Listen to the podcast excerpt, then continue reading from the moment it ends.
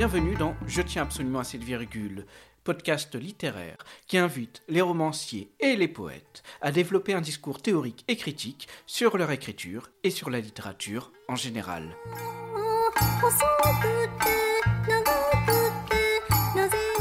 Je reçois aujourd'hui Pierre Vinclair, poète, romancier, directeur de la revue Catastrophe, qui a publié le 12 janvier dernier chez Flammarion son dernier recueil, L'éducation géographique.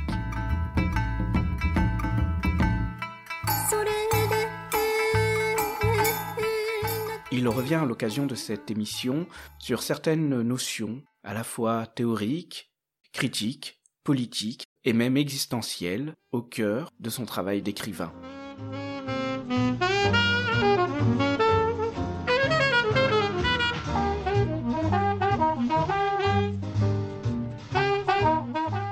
La brume a fait de moi un signe sur la page, et le lotissement jouxtant le Rhône a rendu à l'étang de la plaine, à Noah et moi, où les grenouilles attendaient les nageurs secouer l'eau de la nappe phréatique pour leur pique-nique de moustiques. Sous les immeubles verts algues, l'eau se fait chatouiller par les roseaux frôlés d'enfants crottés de boue, dont les cris couvrent le passage des TGV absents qui relierait Genève à Lyon et à Marseille si le virus ne nous clouait pas tous dans quelques lieux.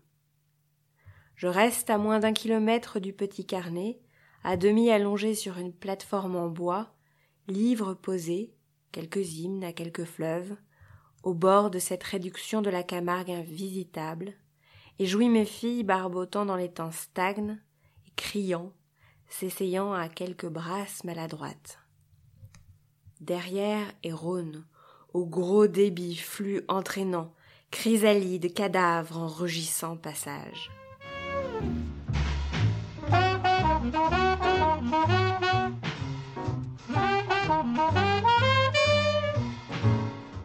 Un des traits singuliers de votre entreprise poétique tient, selon moi, à cette importance donnée au travail critique, qui s'exerce sur d'autres auteurs, mais aussi sur votre propre écriture.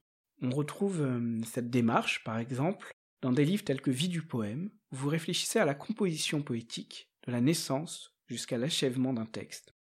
Je m'interrogeais sur le rôle que vous attribuez à cette réflexion critique dans votre travail littéraire. Alors d'abord, je pense qu'il faut dire qu'un livre comme Vie du poème, c'est un livre euh, dont j'aurais pas eu l'idée tout seul. C'est l'éditeur qui m'a proposé de, le faire. Il me l'a pas proposé sous cette forme-là, il m'a il m'a proposé d'écrire euh, pour une collection qui dirige aux éditions Labor et Fides et dans laquelle des écrivains euh, se confient sur leur engagement existentiel, disons, sur euh, une dimension de leur vie qui compte particulièrement à leurs yeux, et qui fait que les écrivains qui m'ont précédé dans cette collection ont écrit sur leur, sur leur engagement politique, par exemple, ou sur leur foi, c'est un éditeur euh, protestant qui a une collection de littérature dans laquelle il demande à des écrivains de réfléchir, en gros, à ce qui structure leur vie comme une foi. Et donc, la commande qui m'a été faite, c'est de réfléchir euh, à mon engagement dans la poésie et à mon entrée dans la poésie comme on entre en religion. C'est la manière dont il a formulé sa proposition. Et c'est quelque chose qui m'a immédiatement intéressé parce que j'ai vu que ça me permettrait, en détournant légèrement la, commande, de réfléchir effectivement à mon engagement dans la, dans la poésie, pourquoi je passais tant de temps à écrire des livres, qui, dans un genre qui est quand même assez marginal, au sens où il n'y a pas énormément de, de lecteurs, il n'y a pas énormément de reconnaissance. Alors pourquoi, pourquoi autant de, pourquoi dépenser autant d'énergie à faire à faire ça? Donc ça me permettait de faire le point moi-même sur ma propre activité. Et puis, euh, en réfléchissant, je dirais c'est le deuxième aspect, en réfléchissant à ce qu'est un poème, à ce que ça veut dire créer un poème, et à ce que crée le poème, euh, de mettre en perspective cette question, sinon de la foi, au moins de la création, de la, création en un sens euh, disons, fort, la création du monde, le poème comme création du monde, par rapport euh, aux autres, euh, aux autres discours qui se revendiquent d'une certaine forme de création du monde, les discours religieux, quoi, en gros. Faire du poème une, espèce euh, de critique du discours religieux et en même temps une alternative dans la mesure où lui aussi il porte l'ambition de quelque chose comme un monde. Une critique parce que il me semble que le, il me semble que le poème ne peut naître que du refus de l'idée qu'il existerait déjà un texte sacré qui porterait une parole vraie. Et du coup, euh, à l'intersection de ces deux idées, d'une part pouvoir faire le point moi sur pourquoi je pourquoi je passais autant de temps, pourquoi j'étais engagé autant dans cette démarche-là, et d'autre part une réflexion plus théorique sur l'apport du poème par rapport à d'autres types de de discours, de jeux de discours et de propositions sur les rapports entre le langage et le monde, disons. L'écriture de ce livre-là s'est trouvée à cette intersection, et donc euh, j'étais euh, ravi de le de faire ce travail, à l'issue duquel, je dois vous avouer que j'étais, euh, j'avais l'impression d'avoir écrit une espèce de de testament, quoi, d'avoir fait le tour de ce que j'avais à dire et que bah, voilà, maintenant je pouvais arrêter. C'était le pendant, pendant tout un moment, ce, ce livre que j'ai écrit en même temps que je finissais l'éducation géographique, les deux, je les appelais Testament 1 et Testament 2. Donc, pour vous, euh, le, le, discours poétique serait un discours qui se construirait contre le discours religieux, ou, ou du moins euh, un discours qui serait une alternative au discours religieux. Déjà, je dirais pas que la poésie est un discours. Euh, je dirais que la, poésie partage avec le discours la propriété d'être euh, euh, composée de mots, mais je dirais que la poésie, c'est quelque chose comme l'équilibre instable entre le discours et son autre. Le contenu du poème refuse d'abolir la matérialité qui le porte. Et en ça, je dirais que c'est à la fois une une reprise du geste euh, euh, du discours fondateur religieux. au commencement était le verbe, ça veut dire que euh, la, création du monde naît du langage lui-même, donc le langage est capable de faire affleurer quelque chose comme la matière elle-même, il y aurait une espèce de, puissance créatrice du verbe, et il me semble que ça c'est un projet fondamental du poème, de se faire puissance créatrice, et en même temps, il y a quelque chose que le, que le poème refuse, euh, c'est de s'arrêter. C'est-à-dire que j'ai l'impression que dans le discours religieux, il y a la tentative de dire ça c'est la vérité. Alors sans doute pas, il y, a, sans doute plein de traditions de théologiques dans lesquelles le commentaire est valorisé comme étant une espèce d'herméneutique infinie comme ça, de glose des textes sacrés, etc. Mais ça n'empêche pas que même si la glose continue indéfiniment, le texte est sacré. Donc il y a quelque chose quand même qu'on ne peut pas remettre en question. Peut-être qu'on n'a pas la signification, mais il y a quand même la sacralité du texte. Et il me semble que le, poème, lui, il vient dans une espèce de nudité abyssale, et à la fois il porte euh, l'espoir fou de la création, d'une création, et en même temps il porte avec lui sa, nudité, sa contingence, son ridicule. Et dans cette, ambivalence-là entre un espoir fou et, un aveu d'impuissance, euh, il affirme et il nie en même temps euh, la parole religieuse, me semble-t-il. Moi, je ne comprends pas comment on peut être, euh, comment on peut à la fois croire au poème et à la fois croire en tel ou tel texte sacré. Il me semble qu'il y a une contradiction entre les deux si tel texte sacré est vraiment sacré, alors le poème est forcément ravalé par sa dimension de ridicule. Il, ne pourra jamais euh, produire l'acte de création qu'il revendique en même temps. Donc, donc c'est une petite chose à négliger. Donc je dirais que je dirais que les discours religieux, c'est des poèmes qu'on mal tournés. C'est-à-dire que c'est des poèmes qui se la pètent, qui, se prennent au sérieux et qui oublient leur euh, leur contingence fondamentale.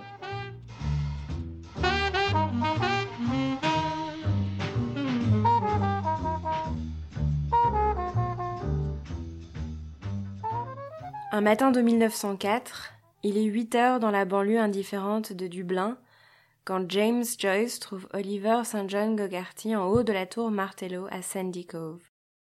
Au seuil du lys, Mulligan et Daedalus sauvent la scène du néant en la rejouant. Une bénédiction, inaugurant l'unique jour de la création, le deuil et le désir. Aujourd'hui, tout autour s'est métamorphosé cent fois, pris dans le temps, accusant le salon resté au premier étage en paillé de phrases. Je redescends, abandonnant dans une poche griffonnée quelques vers, soulagé de m'offrir plutôt au bourrasque du vent, toujours nouveau.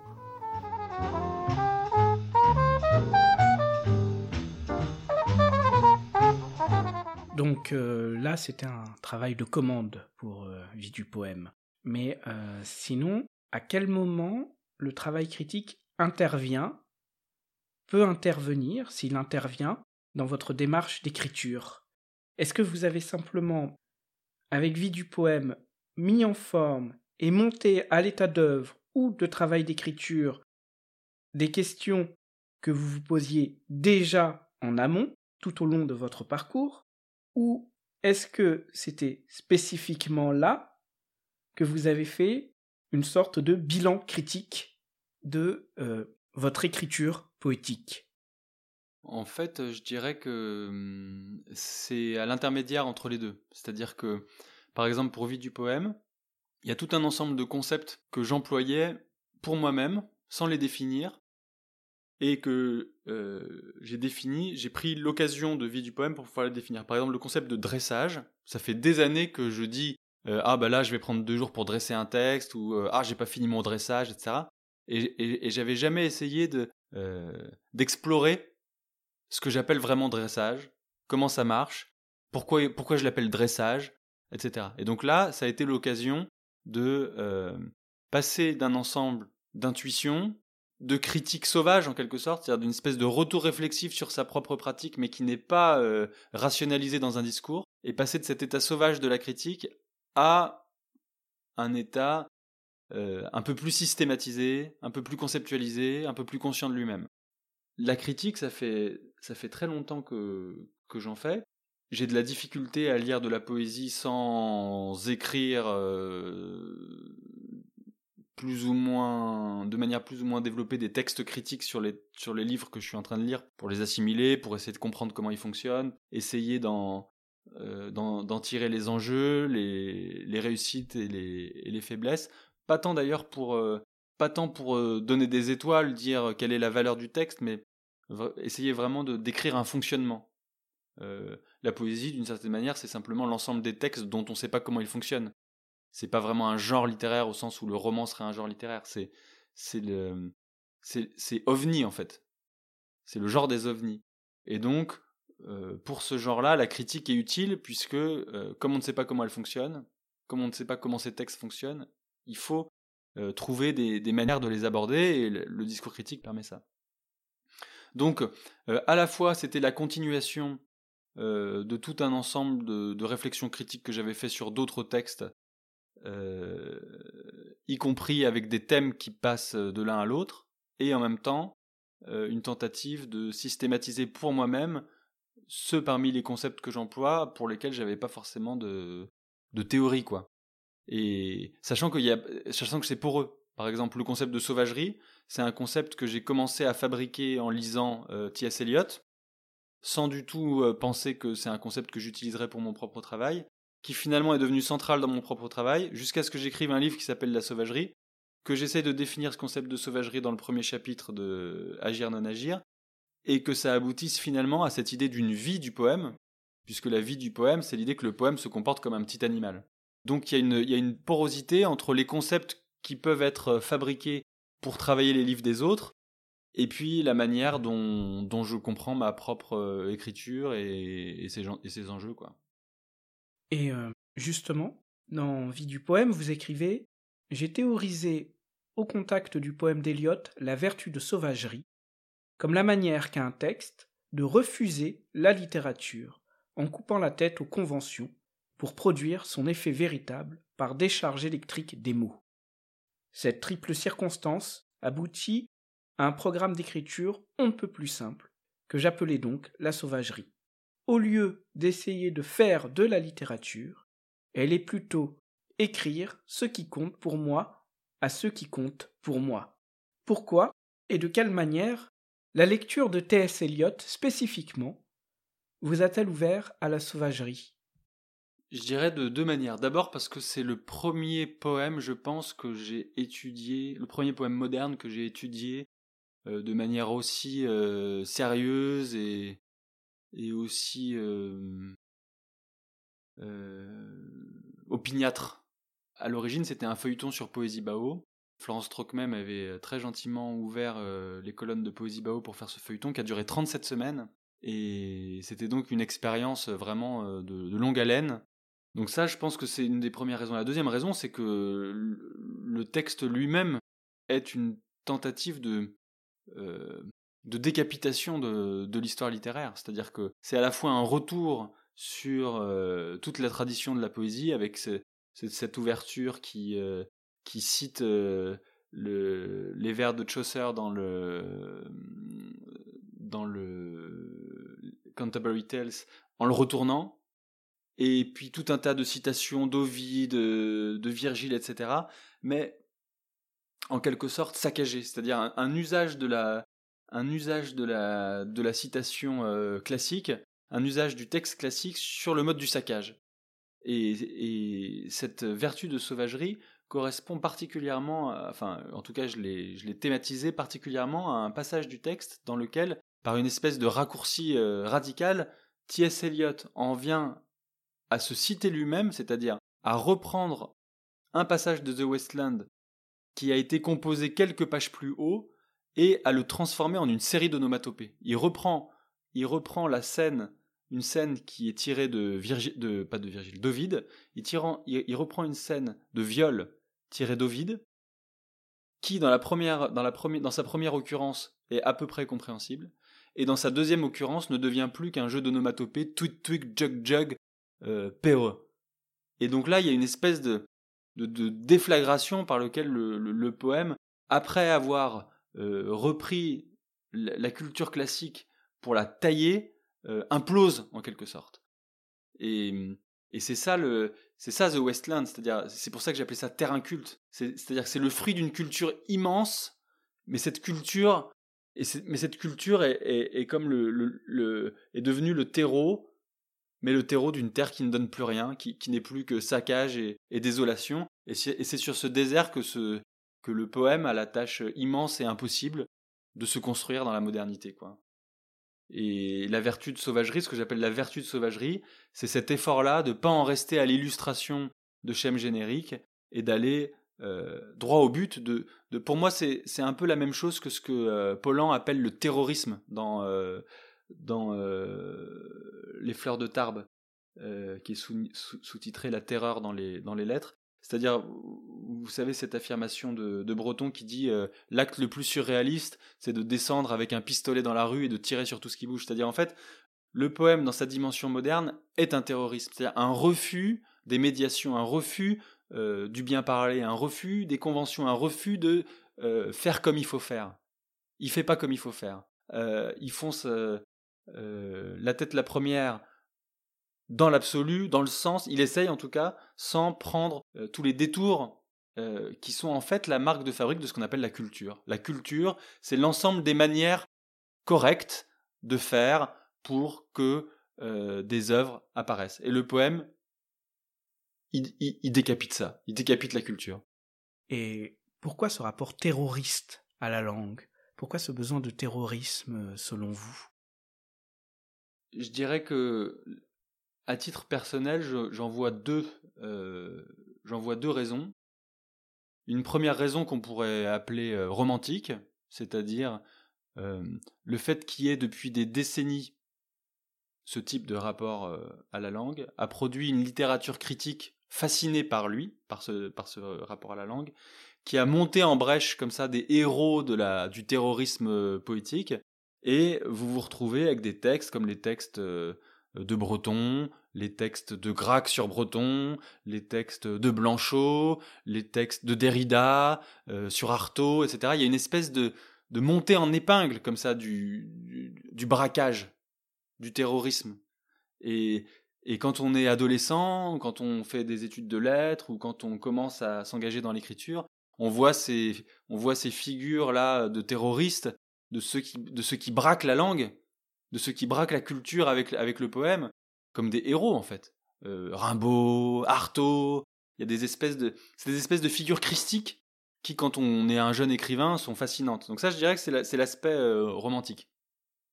Mais il y a un autre aspect qui pour moi est plus fondamental, qui est un aspect que je dirais existentiel. C'est-à-dire qu'au bout d'un moment, on ne peut pas se satisfaire des postures romantiques, de, l'adulation euh, de quelques grands écrivains, et on est obligé de se demander qu'est-ce qu'on est en train de faire dans sa propre vie.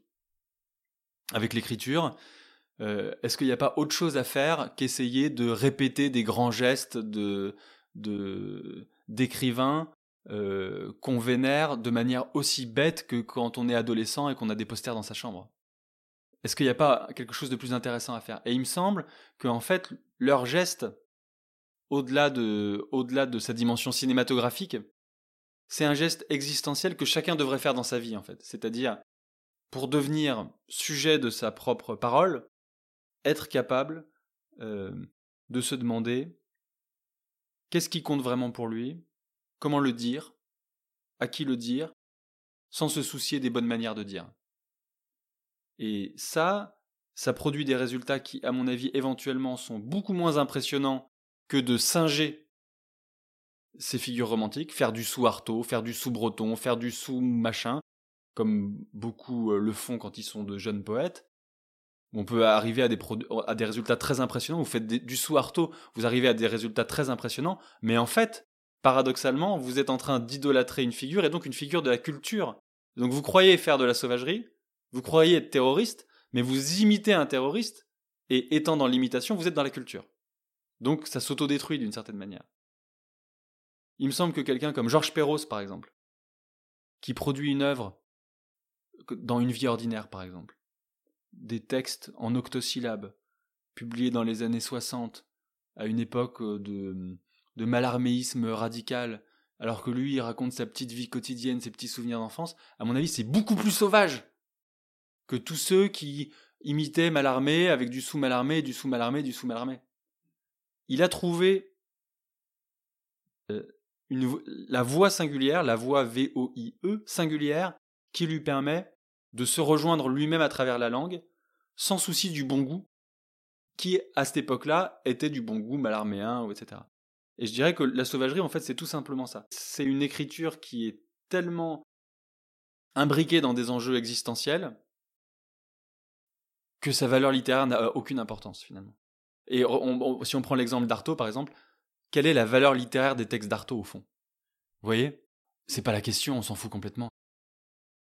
Oui, mais pourtant, vous les, publiez à la fin, vos poèmes. Vous les exposez à des tiers euh, qui ne sont pas simplement vos proches. Donc, comment s'articule cette double dimension entre un écrit destiné à des proches et euh, cette idée d'édition qui est quand même un retour à une forme d'abstraction que l'on pourrait rapprocher de la littérature. Bien sûr. Alors d'abord, je dirais que cette idée de la valeur des textes, elle hante comme un, spectre toute écriture, évidemment. Euh, cette tentative de sortir de la littérature se fait depuis la littérature. C'est un élan qui, qui, naît dans la littérature. Alors pour répondre plus précisément à votre question, euh, le, les contradictions, euh, à mon avis, dans l'écriture, sont, euh, et peut-être en dehors de l'écriture, sont un moteur. Euh, c'est-à-dire que si on a, à partir du moment où on a résolu les problèmes, c'est plus la peine d'écrire d'une certaine manière. Cela étant dit, il me semble que le fait de montrer à un tiers ce qu'on a écrit pour quelqu'un de particulier est lié à quelque chose de très simple qui est que euh, on s'adresse pas pareil à quelqu'un quand on sait que quelqu'un nous écoute. Et que donc, le fait de s'adresser à quelqu'un sur une scène où on est visible par quelqu'un d'autre, confère une solennité, une dimension euh, rituelle. Pourquoi vous allez vous marier devant un maire? Pourquoi vous vous mariez pas juste euh, en disant on va passer ensemble toute notre vie? Parce que la présence d'un tiers rend solennel euh, cet acte, qui pourrait très bien se faire dans l'intimité d'une chambre, et lui confère une dimension universelle en quelque sorte. Et donc, c'est pour ça que je parlais de contradiction. On retrouve la littérature, cette dimension universelle-là qui fait qu'on sort de la simple adresse. On retrouve la littérature par la présence du tiers.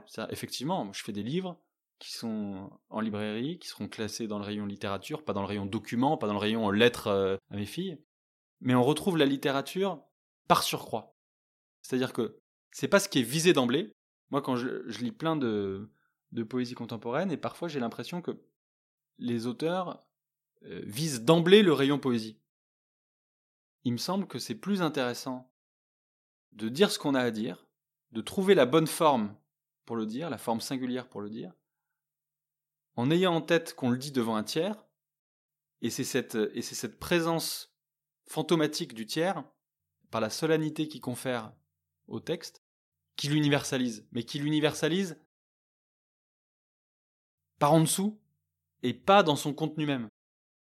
Pour en revenir un instant à la notion de sauvagerie, est-ce que la, composition de votre dernier ouvrage, L'éducation géographique, publié le, 12 janvier dernier aux éditions Flammarion, vous a permis euh, de, préciser cette notion euh, ou bien de la nuancer?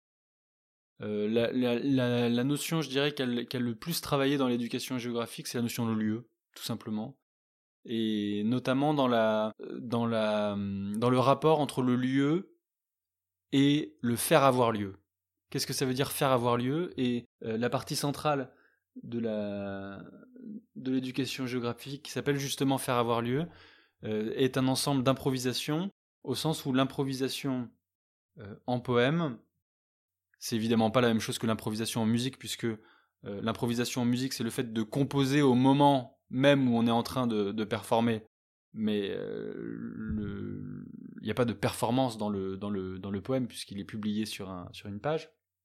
L'improvisation du poème consiste dans le fait, pour moi, d'être capable euh, d'intégrer les éléments qui arrivent de manière contingente au moment où on écrit, un piéton qui traverse, une voiture qui passe, une mouette qui chie, et d'intégrer ça à la nécessité du poème, si bien que le poème tresse un sens, parvient à tresser un sens partageable d'un ensemble de circonstances hasardeuses qui sont celles qu'on rencontre dans le réel. Pour moi, c'est ça l'improvisation.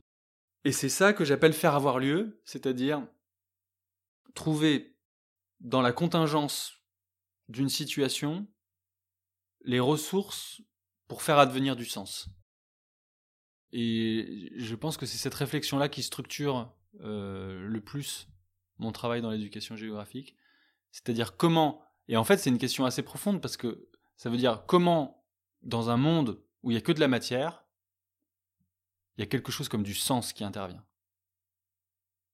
Parce que que de la matière, ça veut dire qu'au fond du fond, on est un peu comme des cailloux, quoi. On est fait de molécules, euh, et il y a quelque chose comme un sens. et comment ça se compose ce sens, et le travail du poème, il est là. Il est, dans sa capacité à organiser des énergies disparates qui interviennent de manière impromptue et de dresser à partir de ça une figure qui est partageable et, et, et qui est intéressante.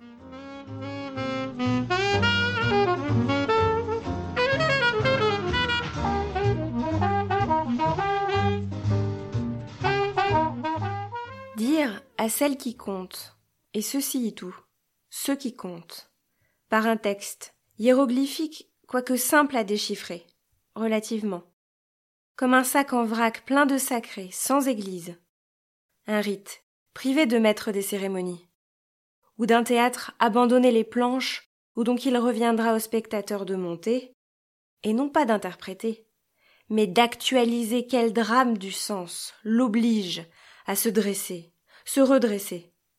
C'est une pyramide qui le fera. Dessous se pressent des morts. Dessus dansent des petites filles qui deviendront des femmes. Quelques badauds prennent le tout en photo. Quatre faces offertes de ce dé suspendu.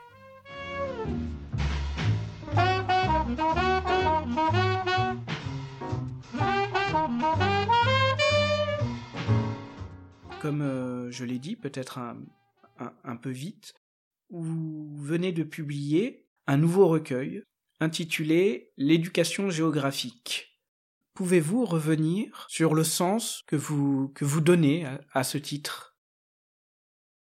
Alors, l'éducation géographique, c'est un, un, titre qu'il faut entendre en plusieurs, euh, en plusieurs sens. D'abord, je dirais euh, en son sens euh, étymologique, c'est-à-dire géo la terre et graphique l'écriture, plus que euh, en son sens scolaire, c'est-à-dire euh, la géographie comme discipline, qui s'occuperait des villes, des territoires, des, réseaux.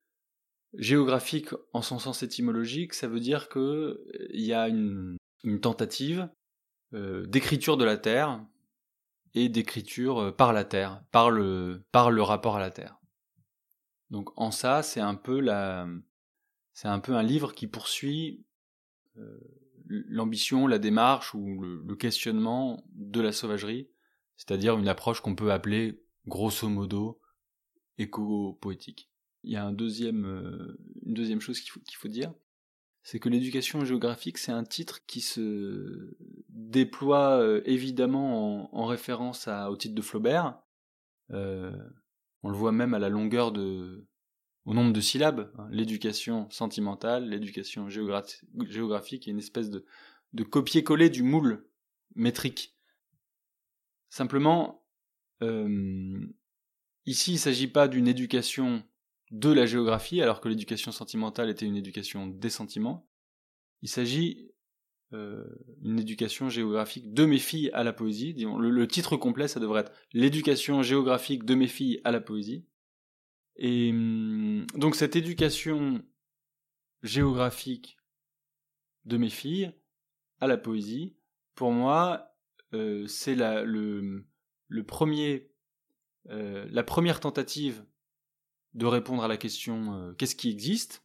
Il existe des lieux, c'est-à-dire de la matière organisée dans l'espace, et euh, une démarche qui consisterait à dire essayer de dire ce qui compte à ce qui compte, qui est en quelque sorte la formule de l'ensemble de ce projet dont l'éducation géographique est le premier volume, euh, doit commencer par le plus simple, c'est-à-dire aller voir dans les lieux, quels sont les lieux qui comptent, qu'est-ce qui compte dans ces lieux? Et, la suite euh, complexifie, chaque volume complexifie la, la, la, formule en s'attachant à des objets euh, de, de plus en plus éloignés de la simplicité matérielle du lieu. Et euh, combien va-t-il y avoir de volumes? Quatre. Normalement. Quatre, si, si, quatre volumes. Et... Quatre volumes de 25 chants, chacun. Donc 100 chants en tout. Et l'ensemble étant traversé par un livre fantôme, puisqu'il n'existe pas dans sa matérialité de livre, qui est L'amour du Rhône, qui, comptera normalement 24 chants répartis sur les 4 volumes. Donc 4 volumes comptent, chaque volume compte 25 chants, dont quelques chants de L'amour du Rhône, et l'ensemble de la tétralogie qui comptera 100 chants comptera 24 chants de L'amour du Rhône. Et euh, quels seront ces, ces volumes?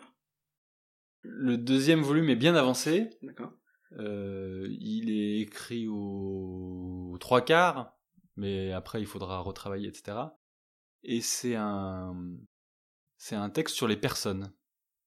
Donc ce sont essentiellement, en fait, c'est un texte qui est composé euh, d'une tentative de répondre à la question éthique, disons. C'est une enquête sur la question éthique, savoir qu'est-ce qui compte pour nous, à quoi nous tenons, à quoi nous devons tenir, qu'est-ce qui est important pour nous, pour moi, pour, pour les gens qui comptent pour moi. Et à cette question-là euh, se tresse un ensemble de portraits euh, de personnes qui sont ou bien des personnes qui ont compté dans ma vie, ou bien des personnages historiques dont je juge que c'est important d'en redonner la, la biographie, ou bien des personnages fictifs, ou bien il y a un champ qui concerne euh, qui, concerne euh, une personne euh, qui est simplement qui est simplement une espèce d'autoportrait en creux comme ça. on en parlera quand le, quand le, livre, quand le livre sortira, peut-être plutôt. Mais en tout cas, c'est un deuxième volume qui concerne les personnes. Quant au troisième et au quatrième, je préfère ne pas ne pas m'avancer tout de suite puisque je les ai pas commencés, donc je sais pas où est-ce que qu'ils m'emmèneront. Si le poème est sauvage, il est comme un il est comme un bison qui peut emmener son cow-boy euh, dans des directions qu'il n'avait pas prévues. Donc, euh, cette structure, malgré tout rêvée, même si, si elle n'est pas encore euh, complètement établie, avec le tome 3 et 4, habite-t-elle déjà l'éducation géographique Y a-t-il des, traces de cette structure? Oui. L'éducation, l'idée c'est que chaque volume est, construit sur un principe de majeur et de mineur, et qu'en fait il y a déjà des portraits dans l'éducation géographique, il y a déjà des traces du livre suivant dans le livre des personnes, etc. Par exemple, dans le dans l'éducation euh, géographique, euh, il y a un texte qui s'appelle A Ayumi, euh, qui est un portrait, et qui est en fait un texte qui répond tout à fait à l'ambition du deuxième volume, mais qui est déjà présent dans le premier. Et de telle manière qu'il ne s'agisse pas de, faire quatre blocs complètement les, différents les uns des autres. Il s'agit de produire une totalité organique en s'enchant avec euh, un principe comme ça d'évolution qui fait que les choses arrivent petit à petit et passent petit à petit vers le vers l'aspect suivant quoi. Donc euh, dans le premier volume, il n'y a pas énormément de chants qui correspondent à ce que je veux faire dans le troisième. Par contre, dans le deuxième, il y en a.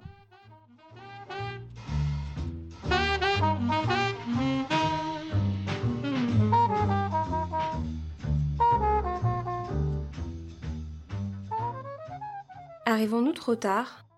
Nous traversons, nos petites filles, au bout des bras sautillants, Paris, où nous avons habité il y a quinze ans.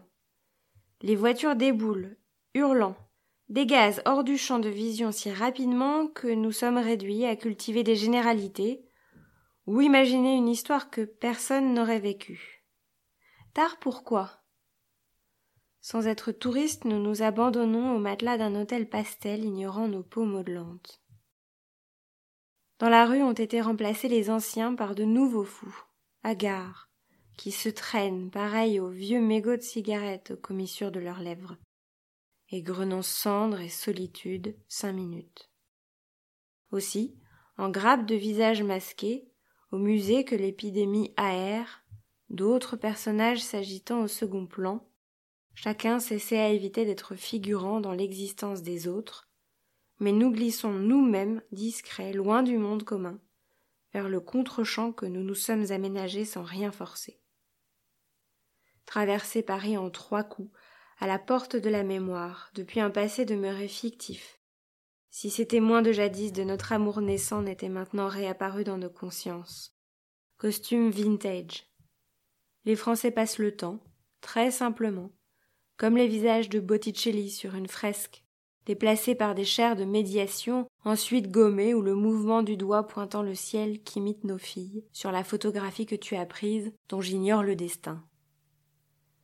Je note la sainteté dans les premières toiles de Degas et dans ce qui nous lie, et qu'on appelle avec une naïveté sincère, ignorante des étymologies sentimentales et des calculs divers des animaux rhétoriques, notre amour, quelque chose de sacré, qui traverse aussi les époques.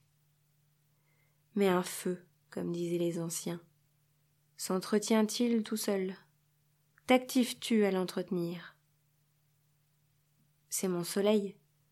Je n'alimente pas, c'est lui qui alimente je. Il éclaire sans brûler comme le halo que les peintres théologiens prêtent discrètement aux dévots facteurs de miracles.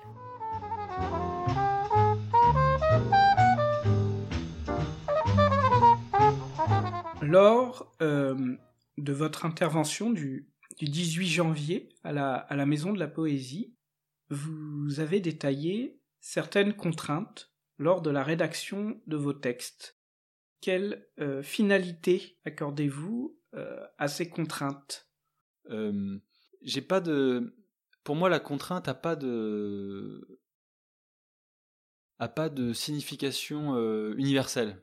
la contrainte, en fait, il y a des contraintes qui sont des outils qui ont des, des usages différents les uns des autres, et en fonction des contextes, je peux avoir recours ou non à telle ou telle contrainte, essayer d'en fabriquer. Euh, ce que j'essaye le plus, c'est de ne pas en rester à un face-à-face qui, à mon avis, est stérile, entre l'idée qu'il y aurait un face-à-face entre d'un côté la prosodie classique et d'un autre côté le vers libre. Euh, ce face-à-face, qui est encore celui dans lequel euh, sont beaucoup de poètes contemporains qui disent Ah bah non, moi je fais du vers libre parce que la prosodie classique c'est ennuyeux, etc. Ce face-à-face, -à, mon avis, il repose sur une fausse, fausse idée qui est que il y aurait des conventions. Or, à mon avis, il n'y a pas de convention. Il y a simplement des répétitions qu'on peut douer ou non de signification. Ce que je veux dire, c'est que si vous prenez un texte qui apparemment est en vers libre, et que, imaginons que le premier vers fait euh, trois syllabes, le deuxième 5 et le, et le troisième 8, et que vous faites 100 fois la même structure, c'est plus du vers libre. Ça, devient une forme qui, qui peut euh, prêter lieu à une nouvelle contrainte. Donc c'est absurde de dire que d'un côté il y, a une prosodie classique et d'un autre côté il y a du vers libre. Le, ce qu'on appelle le vers libre, c'est simplement euh, une forme qui n'est pas euh, mobilisée, pensée et utilisée pour, pour en maximiser l'effet. C'est une forme, mais qui est utilisée un peu au hasard. Donc pour moi, le vers libre, c'est simplement euh, l'état flemmard de la contrainte. L'état flemmard de la forme. Pour moi, tout texte a une forme, mais simplement, il y en a qui ont la flemme de la pensée. Et ils appellent ça des vers libres. C'est pas des vers libres. Les syllabes, euh, chaque vers a un certain nombre de syllabes. Et si on reduplique cette forme, on peut arriver à faire émerger des effets de cette forme. Euh, vous prenez La Fontaine, la Fontaine, on peut avoir, on peut le lire comme si c'était des, vers libres, à part que ça rime, mais disons que c'est hétérométrique. Mais si on regarde précisément dans le détail, on voit par exemple que euh, la structure de la cigale et la fourmi, alors il faut voir une, je sais plus, une cigale ayant chanté tout l'été. Alors c'est ça, c'est 7, 3, 7, 7, les premiers vers. Et mmh, ça, c'est pas moi qui l'ai découvert, hein, c'est les, critiques qui, ont montré ça. En fait, ça reprend la structure d'une forme fixe de Clément Marot. Et donc, ce qui peut nous apparaître comme étant du vers libre, de la facilité, de la simplicité, est en fait l'usage d'une forme subtile. Donc, il faut faire la différence entre la facilité et la subtilité. Et pour moi, ce qu'on appelle les vers libres, c'est en fait des vers subtils. Simplement, la plupart des poètes essayent pas d'aller au, d'aller au bout de cette subtilité en essayant d'en tirer des effets de sens. Et pour moi, c'est une faute euh, morale, quasiment, puisque euh, l'enjeu du poème, c'est la matérialité de la langue. Si vous ne pensez pas à la matérialité de la langue sur la page, c'est pas la peine de faire de la poésie. Donc, d'une certaine manière, je comprends pas euh, la prétention des poètes à faire des vers libres. Ça me semble, ça me semble contradictoire avec le fait même d'écrire de la poésie. Vous écriviez dans, dans Vie du poème que euh, ce projet a émergé en 2016, après la rédaction de votre thèse. Cette ambition s'est-elle matérialisée d'un coup ou, euh, au contraire, s'est-elle composée, sédimentée petit à petit? Non, je dirais que c'est assez, assez, comment dire? Ouais, assez soudain. C'est assez soudain. En fait, c'est le, c'est pas soudain au sens où c'était un hasard, mais c'est le résultat, je dirais, d'une triple, d'une triple causalité. Il y a d'abord le travail de la thèse, qui m'a fait me rendre compte que euh, j'écrirais pas d'épopée, alors que c'était le projet dans, lequel j'étais engagé depuis euh, plusieurs années. J'essayais d'écrire quelque chose qui serait une sorte d'épopée contemporaine. D'autre part, il y a eu l'échec, euh, l'échec de mon second roman, et c'est un roman que j'ai eu à la fois beaucoup de mal, beaucoup de mal à composer, et beaucoup de peine à faire euh, publier. Et j'ai vu dans, ce, dans cette double difficulté un échec du projet qui avait, euh, qui avait déterminé cette écriture. Et je me suis dit, au lieu de se laisser déterminer par des conceptions abstraites du type je vais faire une épopée. Il valait beaucoup mieux mobiliser le temps qu'on avait à dire ce qu'on avait à dire. Au lieu de vouloir ressembler à ci ou ça, vouloir faire tel ou tel effet, c'est-à-dire au fond finalement vouloir être admiré pour des pour avoir fait l'écrivain. Au lieu, de, vouloir être admiré pour avoir fait l'écrivain, je me suis plutôt euh, euh, rendu compte que euh, ça serait plus intéressant pour moi d'essayer de dire ce que j'avais à dire. Et ça, ça reprend un peu un des constats d'échec que vous traciez dans votre thèse sur l'épopée en France. C'est-à-dire que l'une des raisons de cet échec pour vous tenait, si je me souviens bien, à ce que des écrivains voulaient reprendre des effets et avaient une vision assez générique de l'épopée sans vraiment en retrouver le souffle. Ils essayaient d'imiter des propriétés euh, euh, génériques, c'est-à-dire ils voyaient, ils voyaient dans Homère que c'était des vers, que ça commençait par une invocation à la muse. Alors ils font quoi? Ils écrivent des vers et commencent par une invocation à la muse, ce qui est absurde dans le contexte de la France du XVIIe siècle, où il n'y a pas de muse, où personne ne croit vraiment qu'il y a des muses. Donc tout ce qu'ils peuvent faire, c'est une espèce de théâtre en toc qui rejoue des, qui rejoue des, des signes extérieurs sans qu'il y ait le moteur. Parce que quand Homère mobilise des muses, il le mobilise dans une culture où euh, les muses sont reliées aux dieux, où les dieux ont leur temple, où les temples ont des fidèles, et donc mobiliser les muses devant un auditoire, ça ne veut pas du tout dire la même chose que le faire au XVIIe siècle, alors que les muses ne sont pas liées aux dieux, que ces dieux n'ont pas de temple et que ces temples n'ont pas de fidèles. C'est-à-dire que si vous, si vous dites muse au 8e siècle avant Jésus-Christ en Grèce, vous appuyez sur un bouton qui met en branle toute la machine sociale. Si vous dites muse en France au XVIIe siècle, vous appuyez sur un bouton qui dit Coucou, j'ai lu Homère.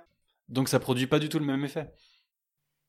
Et donc euh, là-dessus, vous en êtes revenu à, des choses beaucoup plus simples, hein, beaucoup plus immédiates. sans, qui a du sens, qui a du sens, je veux dire. Sans cesser d'avoir l'ambition de toucher par un point l'universel, mhm. sinon je le proposerai pas à la publication, mhm.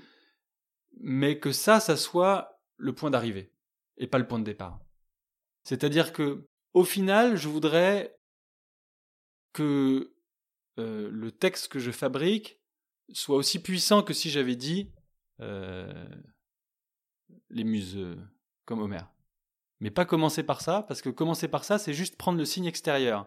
C'est-à-dire commencer par la fin et, pas avoir tout le mécanisme.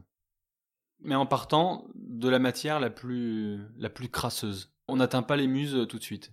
D'abord, il faut faire, il faut soulever la poussière. Donc, il faut regarder la poussière, il faut décrire la poussière, il faut dire la poussière. Et ça, euh, c'est ce que vous faites dans, dans ce tome-là, l'éducation géographique? Je dirais que le, le ce rôle, ce, ce livre-là a pour rôle de cartographier ce qu'il y a autour de moi, dans sa matérialité, des villes un peu bizarres, des touristes euh, derrière leur appareil photo, des enfants qui jouent sur une plage, de la musique qui sort d'une maison. Voilà. Et à partir de ça, on commence, avec le travail de la forme, à composer quelque chose qui pourrait être de l'ordre du sens. Quelle est euh, votre ambition à travers la composition, la composition de cette œuvre? C'est un projet que je me suis donné 20 ans pour, euh, pour faire, donc euh, le moment n'est pas encore venu de. J'essaye de faire le point. La vie c'est assez court. Je, trouve que ça passe très vite et je vois pas comment on peut occuper mieux son temps libre que parallèlement aux expériences qu'on fait du monde, d'essayer d'en sonder la, la signification, la puissance, l'intérêt, en donnant à chacune des réflexions sur ces aspects de la vie sa forme propre et, la forme la plus à même euh, de lui donner son relief. Ne serait-ce que pour pouvoir euh, le dire à euh, mes filles, par exemple, pour quand je serai plus là, ce qui va vite venir à l'échelle de la de notre existence, donc c'est un projet extrêmement euh, humble et en même c'est extrêmement humble dans sa finalité et un peu ambitieux dans ses modalités.